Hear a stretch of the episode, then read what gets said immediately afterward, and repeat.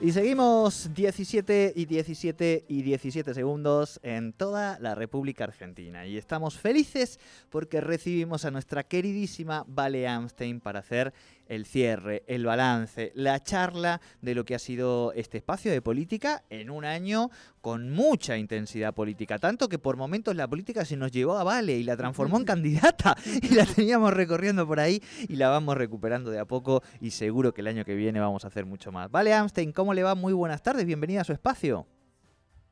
Hola, buenas tardes. ¿Cómo están, chicos? La última rosca del año. Ahí va. La última. Vamos a ver está si. Pan dulce. Está, está... Pan dulce político, lo Me encantó, me encantó la metáfora. Es así. Eh, ¿Cómo estás vos, Vale? ¿Todo bien? Bien, bien. Bien, la verdad. Terminando el cierre del año arriba. Sí, eso es lo que importa, eso es lo que importa. Acabamos de hablar con Roberto Piazza, con el diseñador de moda, y nos dijo, bien arriba, mucho color en el final del año, mucho vestido, así que si nos lo dice Roberto, nosotros vamos a ir por ahí. Vamos por ahí, vamos por ahí. Estaba viendo hoy que vuelve el, vestido con jean a la moda. Ay, esa no, esa no se la preguntamos. Ahí ya, ya me, yo ya no sé. Vestido, vestido con jean, o sea, jean abajo y vestido, arriba. Exacto. ¿Se acuerdan que en ah. un momento se usaba en los 2000 más o menos. Sí, sí, sí. Yo no, bueno, parece que vuelve, vuelve más mainstream. Más mainstream. Un tip que les tiro así. No, no, me gustó, me encantó, me sorprendiste, digamos, viste, quedamos como, hostia, vuelve. Digo, mira, le podríamos haber preguntado al amigo Robert, capaz que nos decía algo. Bueno, vale, eh, ¿por dónde empezar este balance?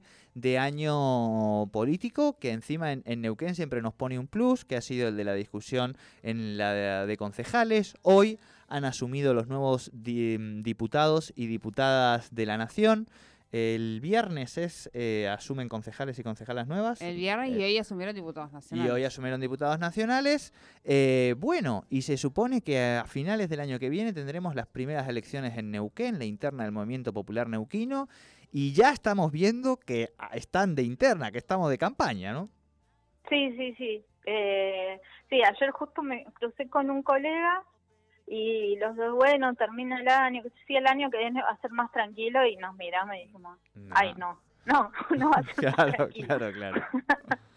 este, bueno, ahí eh, un poco para hacer un balance, me parece que termina un año que fue muy intenso y, como que termina con, con gran inestabilidad, digamos. O sea, yo pensaba, bueno, de algunas cosas que, que podíamos sacar en, en limpio post elecciones, eh, hoy ya están ya están puestas en cuestionamiento de vuelta. O sea, vos mencionabas eh, eh, la interna del MPN y el MPN que terminó eh, las elecciones como un ganador relativo, digamos, pero un ganador, y mostrando que seguía siendo el actor hegemónico de la política, este, dos minutos después está eh, otra vez con la confrontación, digamos, interna muy, muy expuesta, eh, y entonces creo que eso es una característica de, de la política actual, ¿no? Una inestabilidad y una relatividad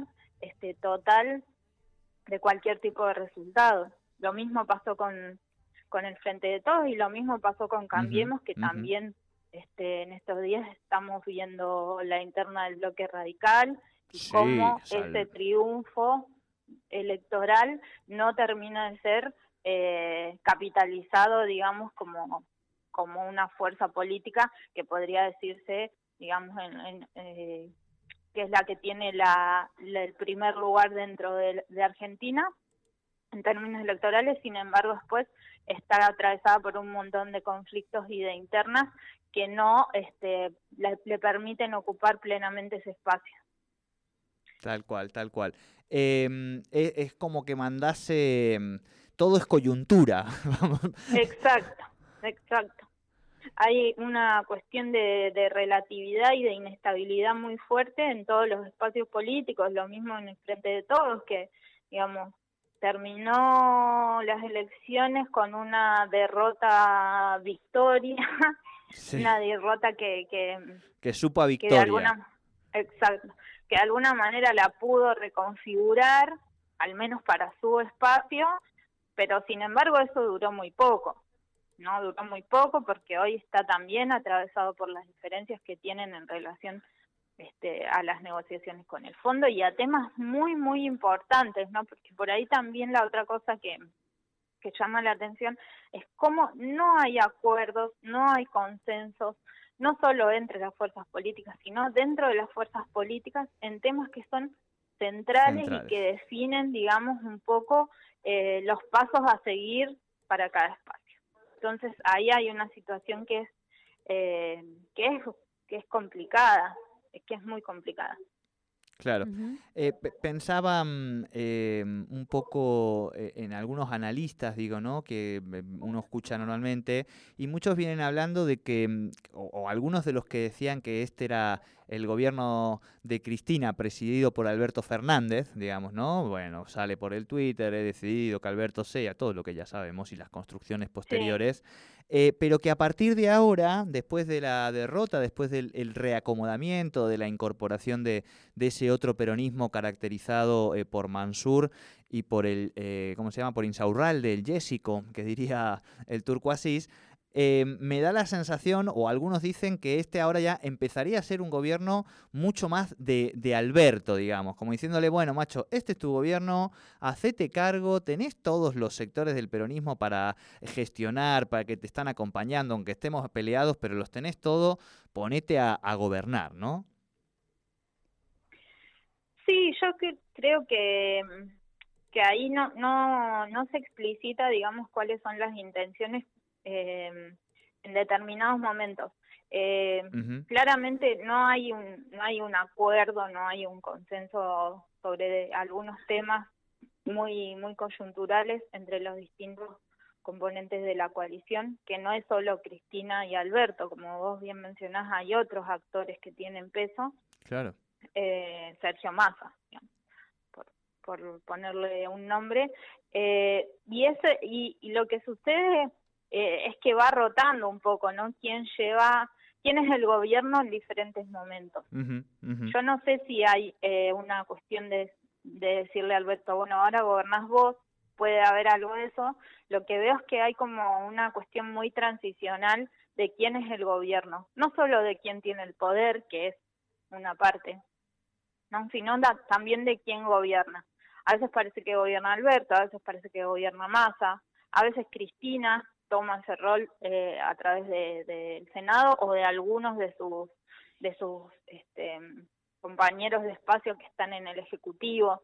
Hay una cosa que no no consolida, digamos, eh, el, un rol para cada para cada actor dentro de la coalición de gobierno que vuelve todo muy relativo y que hay que ver, digamos, cómo sigue eh, de acá en adelante donde pareciera que cada uno en determinado momento va eh, actuando en función de lo que de lo que le conviene digamos para mantener su lugar en, en la coyuntura pero bueno después el presidente es el presidente así sí sí sí tal cual. mucho para hacer. Tal cual. Em, en, en materia de eh, de evaluaciones, cataclismos económicos. Bueno, es que está todo tan que uno no se animaría, pero crees, digo, desde lo, lo económico, por dónde van a venir las batallas. Entiendo que la primera es el fondo, ¿no? La discusión con el fondo y cómo eh, sea, por un lado, ese arreglo y por el otro lado se comunique eh, ese arreglo, digamos, que, se haga. Pero después, ¿ves alguno, algunos otros elementos que puedan operar fuerte en lo económico este año? Y yo creo que va a ser un año, no voy a decir nada que, no que no sea, no voy a decir nada nuevo, va a ser un año complicado donde seguramente los que vayan perdiendo más este, capacidad adquisitiva van a ser los sectores medios si no si no se le puede poner algún freno a, la inflación cosa que se ve muy complicada digamos en, ah, el contexto que se viene.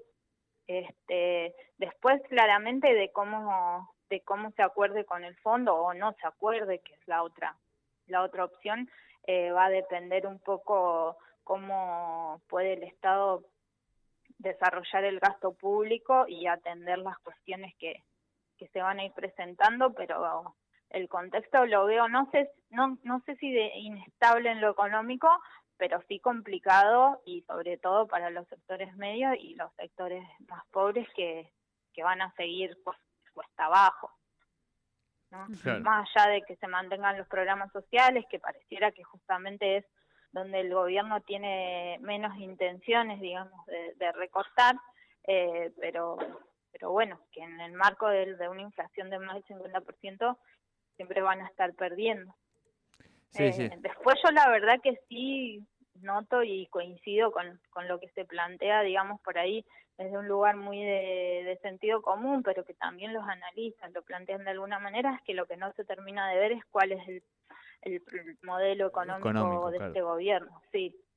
Con lo cual también ahí es difícil saber este, por dónde podría venir algún tipo de, recuperación. Claro.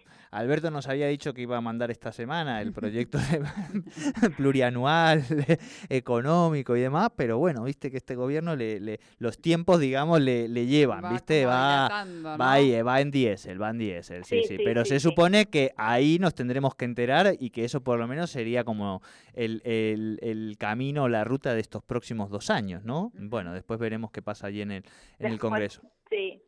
Bien, vale. Y bueno, el, jueves y viernes hubo acá en sí. acá muy cerca, una, un evento que la verdad estuvo muy bueno, a Maratón con Paul de Comunicación Política. Y ahí, bueno, la verdad que estuvo buenísimo escuchar a tantos referentes, pero la digamos que la, la idea fuerza que, que explotaba era eh, la necesidad de, de cómo digamos, cambiamos un poco las reglas del juego para poder construir algunos consensos claves que permitan avanzar eh, hacia adelante. Claramente lo que se ve en el escenario político es que nadie habla con nadie. Mm. No, no hay un reconocimiento del otro como interlocutor válido, incluso dentro de las propias coaliciones, digamos. Sí, es un eh, quilombo, es un lo Cual, sí, es complicado. Eh, así que bueno, veremos cómo para el año que viene. También va va a depender un poco de cómo sigue la pandemia en el sentido de si las nuevas variantes eh, comprometen claro. exacto exacto. Tienen algún tipo de de consecuencia en términos de, de las actividades. Este, lo que está claro que el año 2022 a pesar de no ser un año electoral va a ser un año eh, claramente de transición al 2023 Claro, claro. Sí, eso, eso estamos compartidos. Y como decíamos, vale, uy, ya se nos está cumpliendo el tiempo.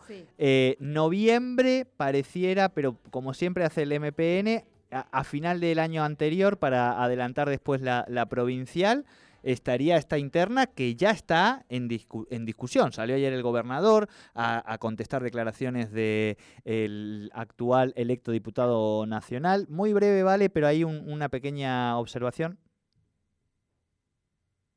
sobre el, MPN. Y lo que decía al principio, me parece que a pesar de que, digamos, tiene la capacidad de seguir, de seguir siendo el que pone las reglas del juego, eh, sí tiene complicaciones eh, importantes en cómo se reconfigura en, en, esta eh, nueva era, digamos, post-Gutiérrez, y, y, tiene una disputa grande que puede ser algo, digamos, que, que se solucione dentro de las mismas líneas del partido o no, pero la realidad es que tiene una interna, digamos, que me hace, me, me, me hace pensar en otros momentos de quiebre o de cambio dentro del partido, ¿no? Ahí va, ahí va. Bien, me gusta, me gusta. Un poco como cuando apareció Sovich en su momento, hay que ver si eso llega a, a ser, digamos, a cuajar. Claro, a devenir en un proceso así, pero pareciera, digamos, me hace acordar un poco a esas situaciones. Eh, y que también se da en un marco donde el MPN, lo venimos viendo, va perdiendo caudal electoral. Lo que tiene es que sigue sin tener del otro lado una oposición que represente realmente una alternativa y que le, digamos, le, le tambalee le dispute. Exacto.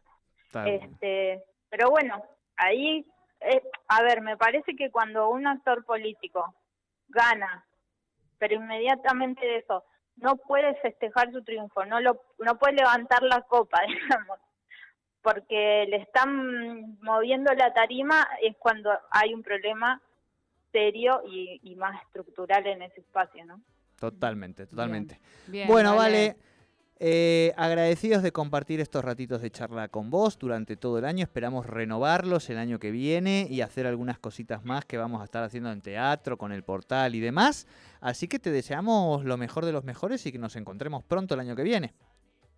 Bueno, igualmente, la verdad que fue una alegría compartir este año eh, con Tercer Puente, con Sole, con, con vos, Jordi. Eh, fue además descubrir algo que me gusta mucho hacer. Que- Vamos. o sea, la gente ya que me conoce sabe que me gusta hablar, pero ahora me di cuenta que me gusta hablar en la radio. Vamos, Así me que- encanta. Bueno, Bien. corazón. Les agradezco enormemente y los mejores deseos para terminar este año y empezar el año que viene. Bueno, igualmente para vos, Vale. Muchísimas gracias. Un abrazo grande. Un abrazo. Vale, Amste con Rosca Política aquí en Tercer Puente y nosotros hemos llegado al final de este programa, pasados como siempre, por supuesto, nos encontramos mañana a las 3 de la tarde con más Tercer Puente. Academy